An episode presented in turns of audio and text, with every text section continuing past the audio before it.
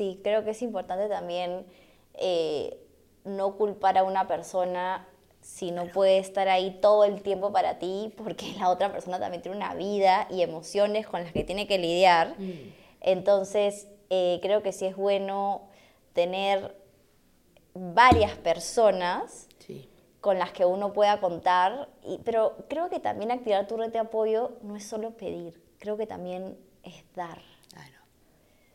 Eh, una vez un psicólogo me dijo algo muy bonito que es la mejor manera de crear y mantener una relación es mm. simplemente dar, no esperar que, ¿no? Entonces también creo que las personas pierden de vista esto, que activar tu red de apoyo es también dar lo que puedas, o sea, no tiene que ser... Y como puedas. Y no siempre 50-50. Exacto. ¿no? es que yo te doy una llamada esta semana y tú me tienes que dar una llamada. No, de repente ahorita tú estás pasando por un momento difícil y yo te voy a dar llamadas todas las semanas y tú no te vas a acordar de llamarme, pero de repente acá un tiempo cuando yo esté en un mal momento, Tú vas a retribuirlo, entonces... Exacto, y además tengo una amiga, por ejemplo, que está pasando por un momento muy difícil porque su hijito tiene una enfermedad terminal y, y, me dice que el solo hecho de que alguien le traiga comida, o sea, un queque o, no sé, garbanzos, cualquier tipo de comida, la alivia mucho porque ella así no tiene que cocinar y puede usar ese tiempo para estar con su hijo. Entonces también creo que activar nuestra red de apoyo es pensar qué pequeños detalles o qué pequeñas cosas eh, puedo dar en una relación. Aquí aprenderás a cuidar tu mente de la mano de expertos y de las investigaciones más recientes. La idea es democratizar la información científica más actualizada y ponerla a disposición de todos gratuitamente. Mapi, ¿cómo cambia el cerebro en la maternidad? Uf, qué tal tema.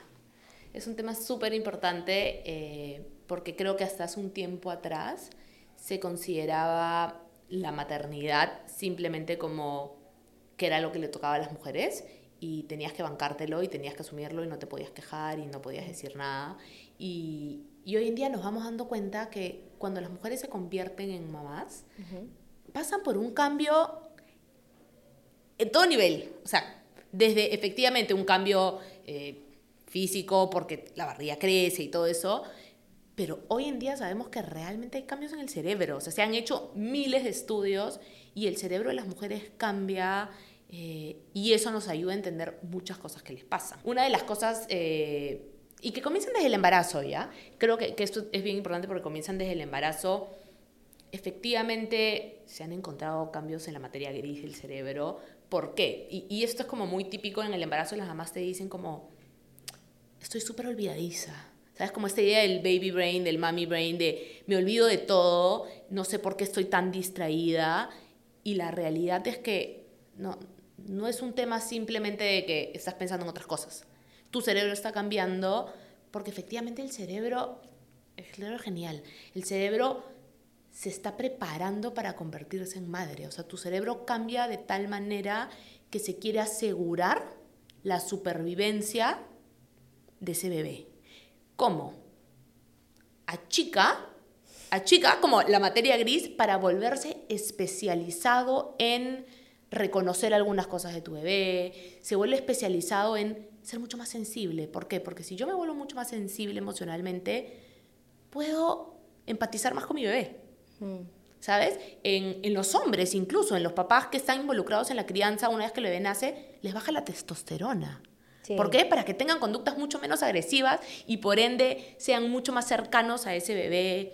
Eh, tú te puedes olvidar dónde dejaste las llaves, dónde dejaste tu celular, pero probablemente te acuerdes a qué hora tu bebé tomó leche, hizo pila, hizo caca, a qué hora se levantó, a qué hora no se levantó. Entonces es como que tu cerebro se vuelve especializado en tu bebé, entonces pierdes el interés de repente en unos aspectos sociales, porque tu cerebro nuevamente se quiere asegurar de que tu bebé sobreviva.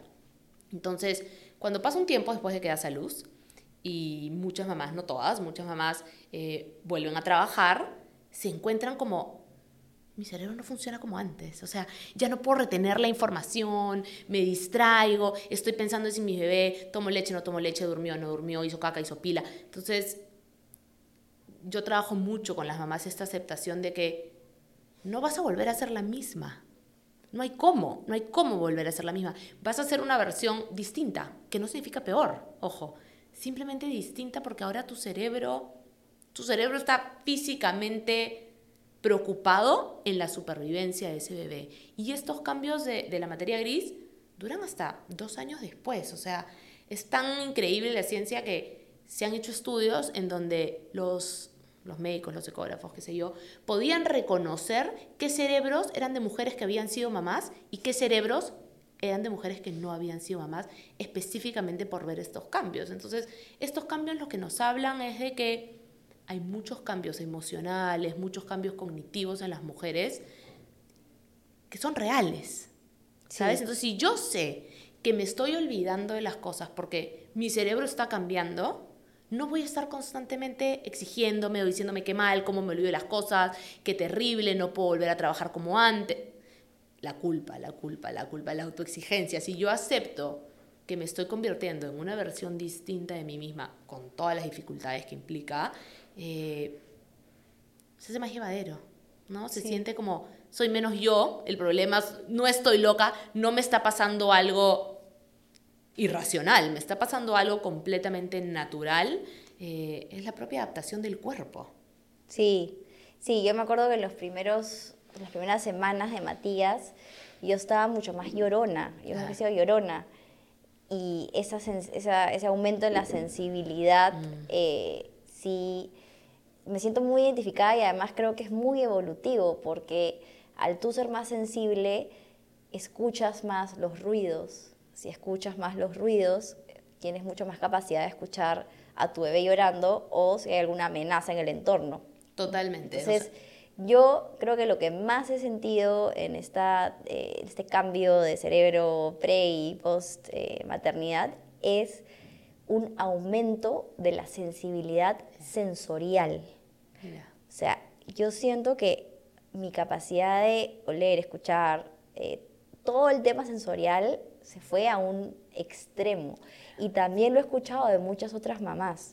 Y tiene demasiado sentido. O sea, lo que la evolución quiere es que seas la mejor mamá, la mamá más eh, protectora, ¿no? O sea, quiere asegurar. Eh, quiere asegurar. Tal cual, como tú dices, quiere asegurar que ese, ese bebé sobreviva. Evidentemente ya no sé, ya no vivimos en la época de la sabana donde efectivamente necesitas todo eso, porque hoy en día tenemos millones de cosas que te ayudan a la supervivencia, como eh, alguien que te ayude en casa o la cámara por si el bebé llora, todo eso, pero hay rasgos del cerebro que no se han perdido. Sí. Seguimos teniendo, como tú dices, esa sensibilidad extra que es producto de un cambio hormonal gigantesco. es una montaña rusa, lo que yo le digo a las mamás, tú das a luz y comienza pues un cambio hormonal gigantesco en el cual te encuentras llorando por cosas que antes no, te hubieran provocado llanto o la típica, y lo converso con muchas mamás, estoy con mi bebé, estoy dándole lactar, yo estoy feliz, todo está lindo y de nada me pongo a llorar. No es que lloro. típica, ¿no? Como, ¿por qué estoy llorando? O mi esposo me dijo A o mi mamá me dijo A y me puse a llorar. Y es que sí, pues efectivamente estamos con una sensibilidad mucho más elevada, producto de un cambio hormonal y también producto de, este, de esta adaptación a que tu mundo cambió. De, Este, de este nuevo estresor. Que, o sea, es lindo tener un hijo, pero también es un, un, nuevo estresor en tu vida, ¿no? O sea, cualquier cambio en realidad es un, puede ser un estresor. Em, y en esta línea eh, te quería hacer una pregunta. En tu especialidad de psicología perinatal, eh, me estabas contando que lo primero que te decían que deberías hacer cuando viene una paciente eh, posparto con depresión eh, o ansiedad es pedir que se haga una evaluación endocrinológica. Y creo que esto es un pedazo de información muy importante que muy pocas personas saben. De hecho, me hizo acordar mucho a un libro de una psiquiatra que se llama Kelly Brogan, eh, Tu mente es tuya, se llama el libro, y en ese libro ella explica que está comprobado que el 20% de las mujeres con depresión o ansiedad mm. tienen además un problema eh, en el sistema endocrino, ya sea en la tiroides o en cualquier otra parte, y muchas veces la raíz de esa depresión es el problema endocrino. Entonces, eh, cuéntanos cuál es este, eh, esta primera estrategia, esta primera medida que tú le pides o le, recomiendas a una madre que viene a tu consulta con, síntomas de depresión o ansiedad. Creo que es súper importante porque efectivamente, y, nunca me canso de decirlo, somos, somos cuerpo y mente. ¿ya? Y, y, no pasa mucho hoy en día todavía que el trabajo multidisciplinario es lo más importante. O sea, trabajar de la mano de mirar al paciente de forma integral. El paciente no es solamente su mente, así como no es solamente sus síntomas físicos. Y si no hacemos un engranaje, no podemos ver a ese paciente de forma individual, no podemos llegar a la raíz de lo que pasa. Y es cierto, o sea, volviendo a lo que hablábamos antes, si, si la maternidad implica un cambio cerebral, si la maternidad implica un cambio hormonal muy fuerte, eh, que si es que hay lactancia, se pronuncia más, porque para que se dé la lactancia hay que, tiene que haber todo un juego hormonal. Eh, muchas veces hay síntomas de ansiedad en el posparto, especialmente de ansiedad en el posparto, que se traslapan con síntomas propios de algunas desregulaciones Y cuando me refiero a desregulaciones hormonales no me refiero a las que tienen que suceder para que produzcas leche o las que tienen que suceder para que des a luz. No, sino me refiero a mujeres que tienen otras desregulaciones tiroideas, que eso lo tienen que ver con un endocrinólogo.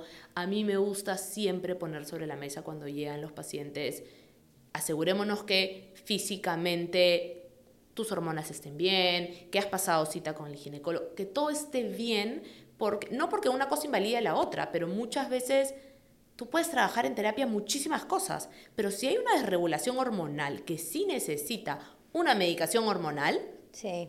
¿por qué alargar el proceso? ¿Por qué hacer sufrir al paciente muchísimo más por un síntoma que de repente ese paciente tenía un hipotiroidismo no diagnosticado y eso hacía que se le acelere el corazón y esa paciente asumía que esa aceleración del corazón era ansiedad? O le causaba insomnio.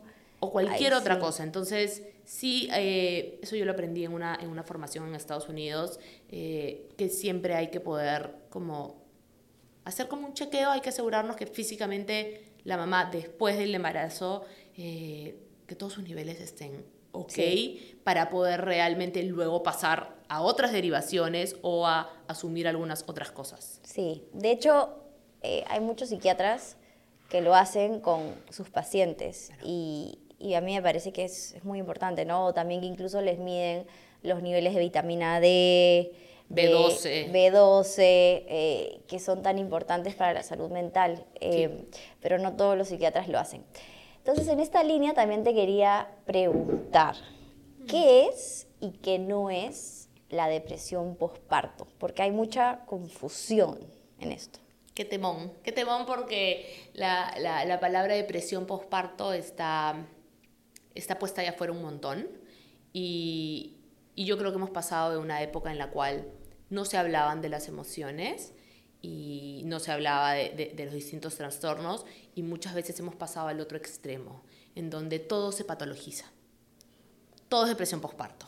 Y, y no, no todo es depresión postparto, ¿sabes? Creo que es importante poner sobre la mesa que existen distintas cosas que pueden suceder luego eh, del parto en sí Primero tenemos una adaptación natural a la maternidad, donde sí o sí, después del parto, vas a sentir una sensibilidad propia hormonalmente. O sea, hay deprivación de sueño, tu vida gira en torno a un bebé, tú ya no tienes como el control de tus horarios, de tus actividades. Hay un cambio radical en la vida. Entonces, ese cambio radical genera indudablemente muchísimas emociones y no por eso tienes depresión postparto. No porque lloras tienes depresión postparto, ¿sabes? Entonces, eso es como muy importante eh, esclarecerlo. Hay algo que conocemos como baby blues o tristeza postparto, que es, eh, que sucede usualmente, ¿sabes? suele aparecer a los 3, 4 días, que siempre coincide con el momento en el cual te vas de la clínica a tu casa. Una vez que llegas a tu casa con tu bebé, comienza esta realidad de miércoles. Se acerca la noche y ahora yo tengo que cuidar a este bebé porque en la clínica estaba acompañada, habían enfermeras, habían eso. Entonces, eh, y la tristeza posparto un poco como nos habla de esta desregulación hormonal. Puedes estar mucho más irritable, puedes llorar mucho más, puedes estar mucho más sensible y que es parte de la desregulación hormonal más la adaptación a la maternidad y suele durar tres, cuatro semanas. Y luego va bajando. Va bajando justo cuando tu bebé se va adaptando un poquito más al mundo, tú te vas adaptando un poco más a la rutina, a la vida, vas conociendo a tu bebé. Entonces, la tristeza posparto no, o sea, beneficia si tienes terapia, evidentemente te ayuda, pero no es que necesites un proceso terapéutico, no es que necesites ir al psiquiatra, nada de eso porque es algo realmente que viene y que se va. Entonces es importante saber que eso existe y que le pasan al 78% de las madres. O sea, es una cantidad bien alta. O sea, es, eh, realmente sucede un montón. Eh, y luego tenemos algo distinto, que es la depresión postparto. Y a mí me pasa mucho, ¿sabes? Que a veces escucho pacientes que me dicen, que llegan después de mucho tiempo y me dicen, yo tuve depresión postparto. Eh, entonces yo pregunto, ok, ¿cómo fue eso? ¿Cómo, cómo los, lo trabajaste, lo trataste. No, un día se me desapareció. ¿no? Y entonces ahí hay que como, lo que llamamos como psicoeducar. Ok, vamos a poner las cosas sobre la mesa. La depresión postparto no se va sola, de un día para el otro. Eso es más como la tristeza postparto, es como la adaptación a la maternidad. Eh, adaptarse a la maternidad es duro y no por eso tienes depresión postparto.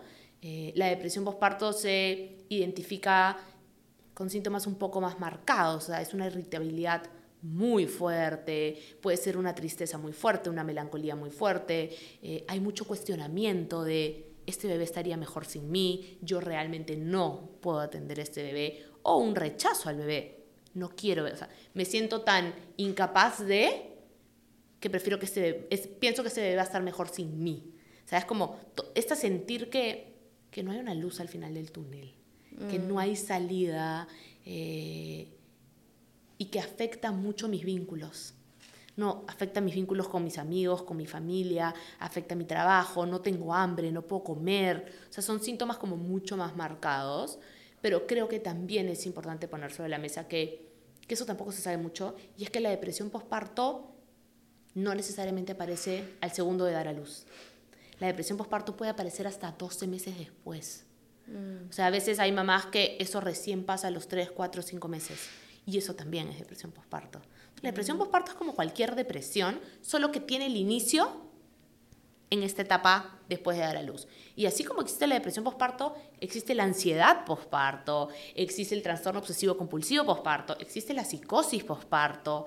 Entonces, creo que es bien importante eh, poner sobre la mesa que existen una serie de trastornos en el postparto y que en muchos casos, por ejemplo, la depresión postparto, el 40% de las depresiones postparto comienzan en el embarazo. Y la ansiedad postparto también. Un porcentaje muy alto comienza en el embarazo, pero no se ve, no se mira. Es como, no, ya se me va a pasar, ya se me va a pasar, ya se me va a pasar. Y como los trastornos emocionales, como decía hace un rato, no se curan solos, no se van solos, no desaparecen, se cronifican. Y entonces uno vive con ellos.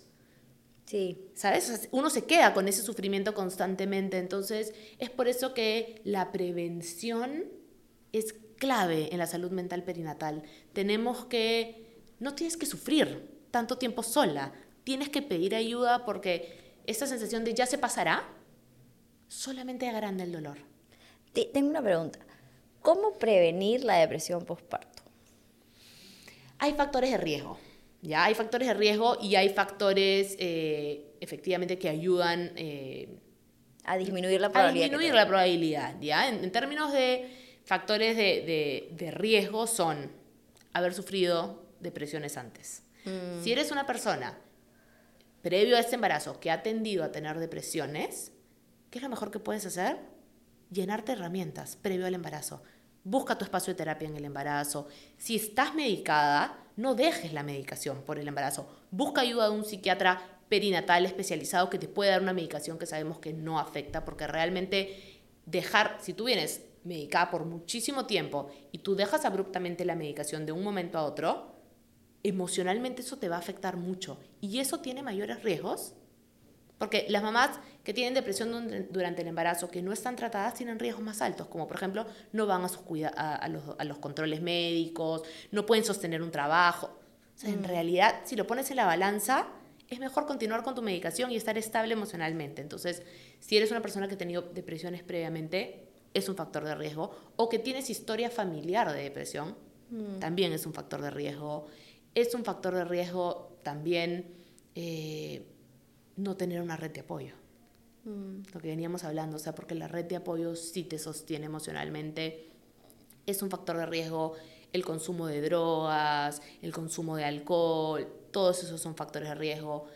Es un factor de riesgo haber pasado por violencia obstétrica, o sea, por situaciones eh, donde yo me he sentido violentada por traumas durante el embarazo o traumas durante el parto. Mm. Tienen una mayor incidencia en cómo se vive la salud mental. Y por eso nos esforzamos tanto hoy en día para hablar de, hablar de qué importantes son las experiencias positivas en los partos. Mm. ¿Sabes? O sea, que esa mujer se sienta acompañada, se sienta sostenida, se sienta informada, se sienta que no aislemos a las mamás durante el parto, que no las violentemos, que no... Porque efectivamente, lo que pasa en, esa, en ese primer momento de nacimiento tiene un efecto gigante. O sea, el estrés postraumático en el posparto muchas veces reside en las experiencias traumáticas del parto. Y las mujeres reviven esas experiencias de parto en pesadillas, no pueden ir al médico durante un año. realmente hay como esta idea de que la prevención, no solo la depresión posparto, la prevención de los trastornos de la salud mental en el posparto radican en redes de apoyo, en, en tratos respetados a las mujeres, acompañarlas, sostenerlas. El parto y en general el embarazo es un momento de tanta vulnerabilidad psíquica y física, o sea, estás ahí desnuda, preocupada por tu hijo, preocupada por ti. Entonces, esos son factores de riesgo muy altos y también lo es estratos económicos bajos, donde tengo que preocuparme tanto por dónde va a dormir mi hijo, qué va a comer mi hijo, que indudablemente la salud mental se ve afectada. Y entonces, como factor protector, tenemos todo el otro lado, ¿no? Como tener una red de apoyo, tener profesionales de la salud que te apoyen, que te sostengan, que te escuchen. Eh, si necesitas, buscar terapia en el momento que lo necesitas, autocuidado, tener espacios para ti, si necesitas medicación, medicación.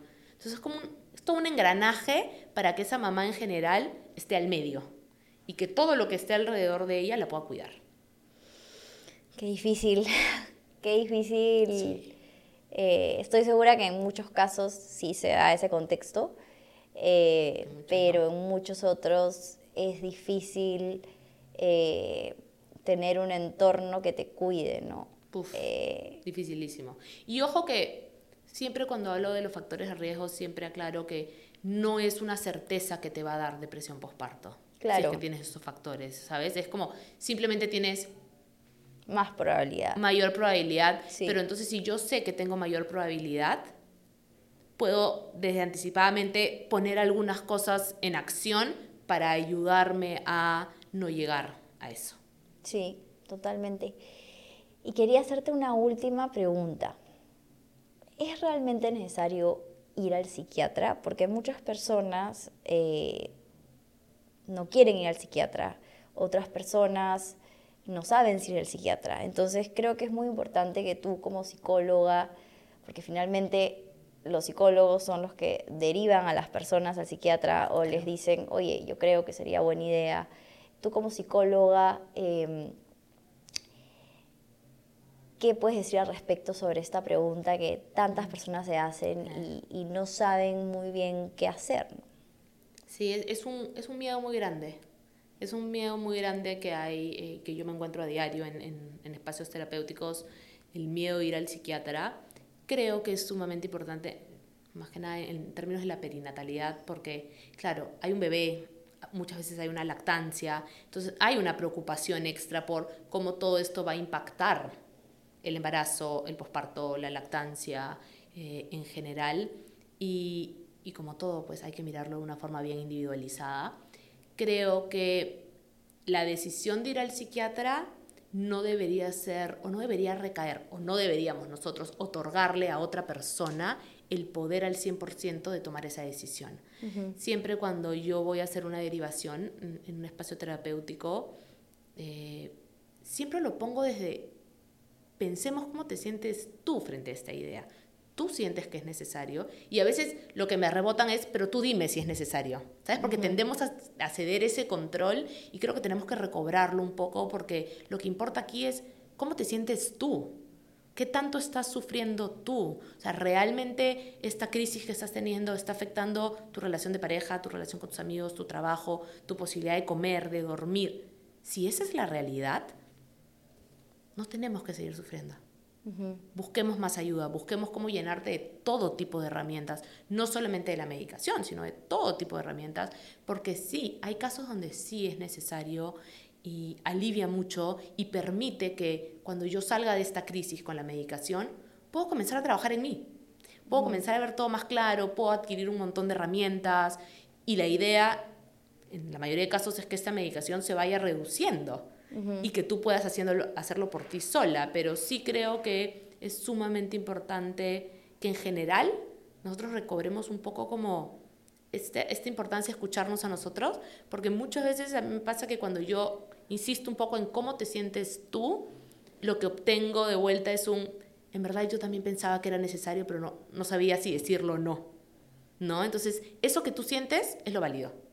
Juntas tomemos la decisión. Sientes que te va a ayudar, sientes que es necesario, vamos eh, poniendo sobre la mesa que aquí en Perú los psicólogos no podemos diagnosticar.